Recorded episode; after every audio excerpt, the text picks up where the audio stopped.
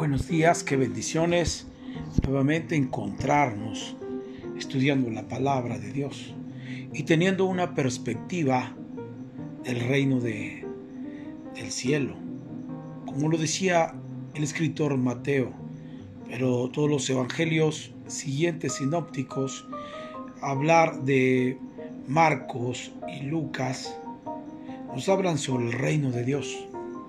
Y hoy en esta serie que estamos comenzando, eh, precisamente llamada El Reino de Dios, vamos a empezar a hablar algunas cosas eh, respecto a ese tenor. Queremos seguir aprendiendo más de su palabra, pero en este tiempo hablaremos mucho sobre lo que significa el reino de Dios. Hemos hablado que en los evangelios sinópticos podemos encontrar eh, dos vertientes diferentes para nombrar el reino de Dios.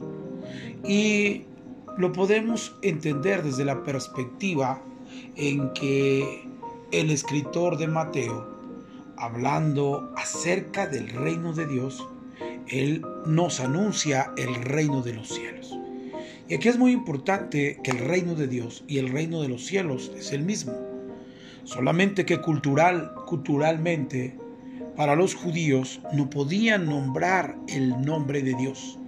Por eso de ahí es que algunos nombres dados para Dios, como el Shaddai, como Jireh, como Shalom, podamos encontrar que el pueblo judío eh, no podía nombrar Dios, sino lo hacían con algunas abreviaciones direccionales a lo que Dios era alusivo. Dios diré, Dios proveerá. Y así cada uno de esos nombres que el judío no podía nombrar Dios. Por eso es que el libro de Mateo, que hemos hablado en, otros, en otras ocasiones o en otros episodios, no se puede nombrar para un judío Dios sino por otro nombre. Por eso es importante que notemos que el escritor de Mateo, que va dirigido a los judíos, ellos no pueden nombrar el reino de Dios, sino el reino de los cielos. Y ahí podemos encontrar una vertiente en la cual podamos nosotros concluir que por eso Mateo habla de esa manera. Después vemos otro de los evangelios sinópticos donde podemos encontrar a Marcos escribiéndole a los romanos. Y entonces él sí puede hablar abiertamente sobre el reino de Dios. Y de la misma manera hablar Lucas sobre el reino de Dios y no nombrarlo reino de los cielos. Es ahí entonces donde vemos dos abreviaturas en las cuales Mateo dice el reino de los cielos, pero Marcos y Lucas dicen el reino de Dios. Pero bueno, después de esta mm, ah, aclaración con respecto a que el reino de los cielos y el reino de Dios eh, son los mismos, por la forma cultural en que la ven, tienen un nombre distinto, pero es el mismo. Y así que es importante que hablemos en el reino de Dios. Una de las primeras cosas que yo quisiera poder compartir es precisamente que el reino Dios o el reino de los cielos es revelado en la persona de Jesucristo, el Rey. Por eso es muy importante que podamos leer la palabra para poder entender esto. El reino es revelado en la persona de Jesucristo, el Rey. Él es el Rey. Mire lo que dice la Biblia. La escritura dice claramente que toda la plenitud de Dios habita en Jesucristo. Colosenses capítulo 1, verso 19 nos habla, toda la plenitud de Dios habita en Jesucristo. ¿Qué reveló Jesús por medio de su encarnación? La Biblia dice que Dios se hizo eh, por medio de Jesús andar en esta tierra y, y se encarnó Dios en Jesús. Y esto nos revela que el Padre en su naturaleza Dios se revela en Jesús aquí en la tierra. Y eso es lo más importante. Mostró cómo es Dios. Jesús estando en la tierra mostró cómo es Dios y le dio a conocer. Eso lo dice Juan capítulo 1, verso 18. Él podía decir, el que me ha visto a mí, ha visto al Padre. Lo dice también San Juan capítulo 14, verso 9. Pero Él también ha revelado en su encarnación cómo debe ser el hombre. Por eso es importante que el libro de Juan nos habla precisamente que el que mira a Jesús mira al Padre. Tomás le decía, tanto hablas eh, del Padre, muéstranos al Padre y nos basta. Pero él claramente le dijo esas palabras, tanto tiempo has estado conmigo y no sabes quién es el Padre. Entonces interesante. Entonces el carácter de Dios se vino a definir en la vida de nuestro Señor Jesucristo aquí en la tierra. Y esto nos ha dado la habilidad de poder tener la revelación de quién es Dios a través de nuestro Señor Jesús. Él ha revelado lo que significa ser plenamente humano. Por eso hay bastantes libros en los cuales podemos leer que a Jesús le gustó ser hombre, le gustó estar en medio de la humanidad. Tal es el grado que cuando Él está en el Getsemaní, Él dice, si es necesario que, que no pase esto, que no acontezca lo que ya por lo cual Él había venido a hacer. Dice, pero que sea tu voluntad y no la mía. Si es necesario que pase de mí esta copa, está refiriendo a, a lo que Él tenía que hacer aquí en la tierra. Porque de una u otra manera, Dios mismo encarnado en Jesús, y Jesús siendo el Hijo de Dios, estando aquí en la tierra, Él vivió la plenitud en medio de la humanidad. Mucha gente dice, pero es que Jesús era Dios. Sí, pero Él nos enseñó y nos modeló la evidencia de una vida con satisfacción y plena en esta tierra. Y el mayor paradigma es nuestro Señor Jesús. Por eso Él se reveló. Él ha sido revelado lo que significa ser plenamente humano. Mucha gente dice que aquí en la tierra no hay plenitud para los hombres. Sin embargo, ya se nos ha revelado por medio de la palabra que Jesucristo fue pleno estando aquí en la tierra. También en su mensaje reveló y enseñó acerca del reino de Dios. Y, este es el, y esto que yo quiero hablar con ustedes fue el tema principal de su mensaje. Alguien ha dicho que nosotros construimos naciones e instituciones a la imagen del Dios que adoramos. La pregunta sería, ¿qué clase de Dios adoramos? Si mira una institución o examina una nación, eso le dará una idea. No estamos llamados simplemente a vivir una vida cristiana dentro del contexto de nuestra cultura, porque cada uno de los países tiene una cultura pero la vida cristiana no está basada en vivir el contexto de nuestra propia cultura. Por ejemplo, hablar de nosotros como mexicanos, otros más como puertorriqueños, otros más eh, de otro país que tienen una cultura definida. Dios no nos llamó a vivir una vida cristiana dentro del contexto de una cultura nada más. Debemos de vivir delante del rostro de Dios de manera que tal nuestras vidas ayuden a la redención de nuestra cultura y edifiquen una, una nación. Sea edificada a través de la cultura del reino de Dios. El reino está revelado en la persona de Cristo. Por eso es muy importante que si hablamos del reino de Dios establecido aquí en la tierra, debemos de tener como paradigma a nuestro Señor Jesucristo, que Él realmente nos mostró lo que es el reino de Dios y que él no vivía bajo la posición de una cultura, sino de una cultura humana, sino una cultura del reino que él mismo vino a implementar. Realmente él no, no, derivaba todo lo que él hacía bajo un sentido cultural definido de una, de, una, de una vertiente humana, sino la cultura que él vino a implementar fue la cultura del reino de Dios. Y eso es muy importante que nosotros podamos mm, meter eso en nuestra mente y en nuestro corazón.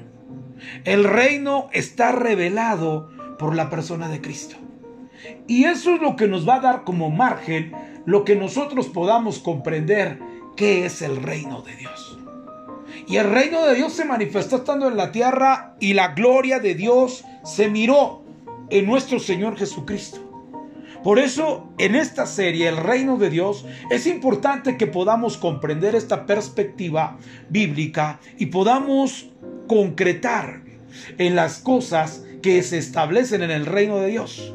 Este tema es importantísimo comprenderlo para todo aquel que es creyente de nuestro Señor Jesucristo. Porque nuestro Señor Jesucristo nos modeló eso. Otra de las cosas que yo quiero que podamos comprender en, esta, eh, en este día es que el reino, el reino tiene la capacidad de ser extenso. Se extiende hacia muchos lugares. Y la escritura nos dice claramente que el reino de Dios se extiende, lo abarca todo. Y mire por favor esto que dice Colosenses capítulo 1 verso 20. Dice, y por medio de él, Cristo, reconciliar consigo todas las cosas. Y aquí podemos entender entonces que el reino de Dios se extiende. No solamente eh, está en un solo lugar, sino tiene que ver con reconciliar consigo todas las cosas. Eso es lo que dice Colosenses capítulo 1, verso 20. El reino de Dios vino a conciliar, a reconciliar consigo todas las cosas. Que vino Cristo a redimir todas las cosas. ¿Por qué murió Cristo en la cruz? ¿Para salvar las almas? Sí, claro. Pero eso no es todo. Debemos de concluir haciéndonos otra pregunta. Porque Cristo murió, ¿por qué Cristo murió en la cruz? Otra vez, volver a entender esto, ¿por qué Cristo murió en la cruz? Colosenses capítulo 1, verso 20 nos dice que vino a reconciliar todas las cosas. ¿Pero qué vino a reconciliar? Para reconciliar todas las cosas consigo mismo. Y esto no solo está hablando del alma del hombre. Muchas veces nosotros creemos que Cristo solamente vino a reconciliar el alma del hombre. Y la realidad es que eso no son todas las cosas. Él quiere reconciliar todas las cosas consigo mismo. Pero si aún no lo creemos, Pablo dice, si las que están en la tierra como las que están en los cielos. Esto es interesante. Él vino a reconciliar todas las cosas de las que están en la tierra como de las que están en los cielos. ¿Para qué murió Cristo? ¿Para restaurar algunas cosas? ¿Algunas pocas? No es así. Él vino para restaurar todas las cosas consigo mismo. Vuelvo a repetir, vino a reconciliar todas las cosas de las que están en la tierra como las que están en los cielos. Y entonces, si, si, examinamos un poco el libro de Romanos en el capítulo 8, verso 18 al 23, podemos observar dos aspectos de la redención de Cristo y podamos entender esto. Pues tengo por cierto, mire por favor lo que dice la escritura, que las aflicciones del tiempo presente no son comparables con la gloria venidera que nosotros ha de manifestarse. Porque el anhelo ardiente de la creación es el aguardar la manifestación de los hijos de Dios. Mire, porque la creación fue sujeta a vanidad, no por su propia voluntad, sino por causa del que la sujetó en esperanza. Porque también la creación misma será libertad de la, esclavitud de corrupción a la libertad gloriosa de los hijos de Dios. Porque sabemos que toda la creación gime a una y a una está con dolores de parto hasta ahora. Y no solo ella, sino que también nosotros mismos que tenemos las primicias del Espíritu, nosotros también gemimos dentro de nosotros mismos esperando la adopción, la redención de nuestro cuerpo. Mire por favor, la creación ha sido sujeta a la caída que dice Pablo acerca de lo que, de lo que está esperando en redención. Pablo dice cuatro veces que toda la creación está aguardando su redención. Luego Pablo se refiere a los hijos de Dios. ¿Quiénes son los hijos de Dios? Yo soy uno de ellos y esto es importante. Tú que estás escuchando este mensaje, también eres uno de ellos si creíste en el Salvador. Si usted es un cristiano, también lo es. ¿Qué es lo que Pablo dice que está esperando la creación? Él dice que la creación está esperando por la revelación o manifestación de los hijos de Dios. ¿Qué significa esto? Hemos sido declarados santos y justos. Ahora debemos vivir vidas santas y justas hacia nuestros semejantes y hacia la creación. A través de la justificación hemos sido declarados hijos de Dios cuando aceptamos a Cristo como nuestro Señor y Salvador. Somos adoptados dentro de la familia de Dios en la medida en la que crecemos en Cristo. Llegamos a ser más y más como nuestro Padre, revelando que somos hijos e hijas de Dios expresamos más de su naturaleza, expresamos más de lo que significa ser plenamente humano, que eso es lo que nos manifiesta y nos, nos hace un paradigma nuestro Señor Jesús. Por eso es muy importante que a través de esto nosotros expresamos el propósito de Dios por el cual nos, Él nos creó. Y mira, por favor, otra pregunta que debemos hacer en, esta, en, en este episodio es, ¿qué está esperando toda la creación? Veamos nuevamente el libro de Romanos capítulo 8 verso 21. La creación misma será libertada de la esclavitud de corrupción a la libertad gloriosa de los hijos de Dios. ¿De qué va a ser liberada la creación? De la esclavitud de la corrupción. ¿Para qué? ¿Para qué? ¿Para qué va a ser liberada? Es importante que hagamos preguntas como ellas al, libro de Romanos capítulo 8, verso 21. ¿De qué vamos a ser libre? ¿De qué va a ser liberada la creación? Número uno, de la esclavitud. Y número dos, de la corrupción. ¿Para qué? Para que nosotros podamos disfrutar de la gloriosa libertad de los hijos de Dios. Por eso dice, el anhelo ardiente de la creación es por nosotros, para que maduremos en Cristo. Mire, por favor, debemos de entender esta parte para llegar a ser mayordomos de lo que Dios nos ha hecho. O sea, lo que Dios quiere es que nosotros empecemos a gobernar y eso nos liberta de la esclavitud de la corrupción. Porque Dios nos llevó a ser unos mayordomos o administradores en el reino de Dios. Y a través de lo que dice Romanos capítulo 8, verso 21, nos da la habilidad de entender que la creación misma, y cuando habla de la creación se está refiriendo a lo que Él creó y dentro de ello vive una actitud de esclavitud y de corrupción. Pero a través de eso nos vino a dar la libertad gloriosa de los hijos de Dios, porque vamos a ser liberados de la esclavitud de corrupción. Ahí es donde nosotros podemos disfrutar esa gloriosa esa gloriosa libertad y poder madurar en Cristo y poder tener la mayordomía, la administración y el gobierno. En la medida que maduramos como, como cristianos, alcanzamos a ver la necesidad de levantarnos contra la maldad natural en el mundo. Por eso es importante que tengamos esa perspectiva.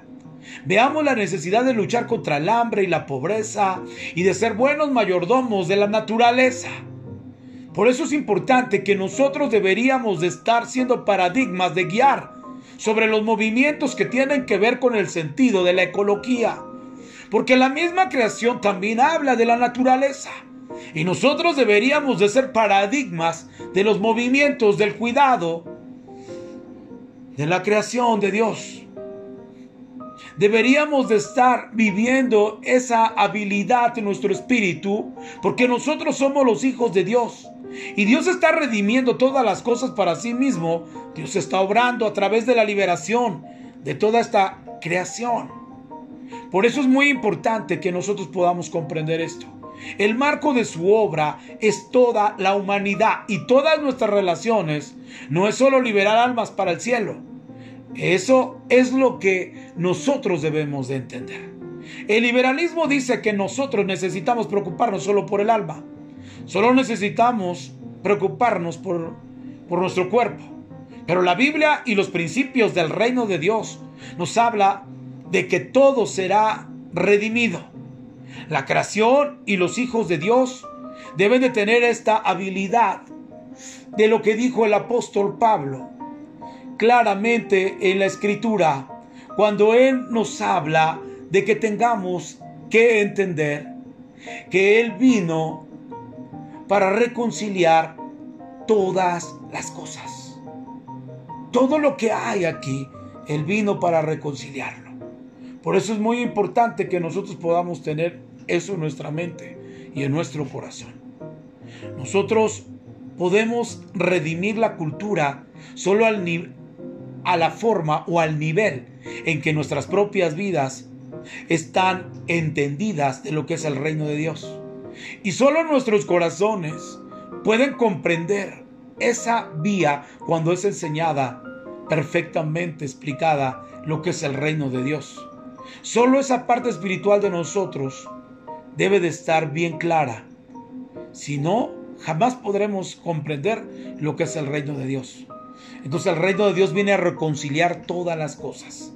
El reino de Dios nos viene a mostrar que inicia con la persona de Cristo. El reino de Dios es un reino que se extiende de una manera en la cual se implementa la cultura del reino o los principios del reino de Dios aquí en la, en la tierra. Y nuestro Señor Jesucristo nos lo enseñó. Así que hoy quiero terminar con esto y hacer una oración. Señor, gracias te damos en, esta, en este día. Gracias por tu palabra. Gracias por enseñarnos parte del reino de Dios. En esta serie que estamos, Señor, comenzando, precisamente es comprender el objetivo del reino de Dios.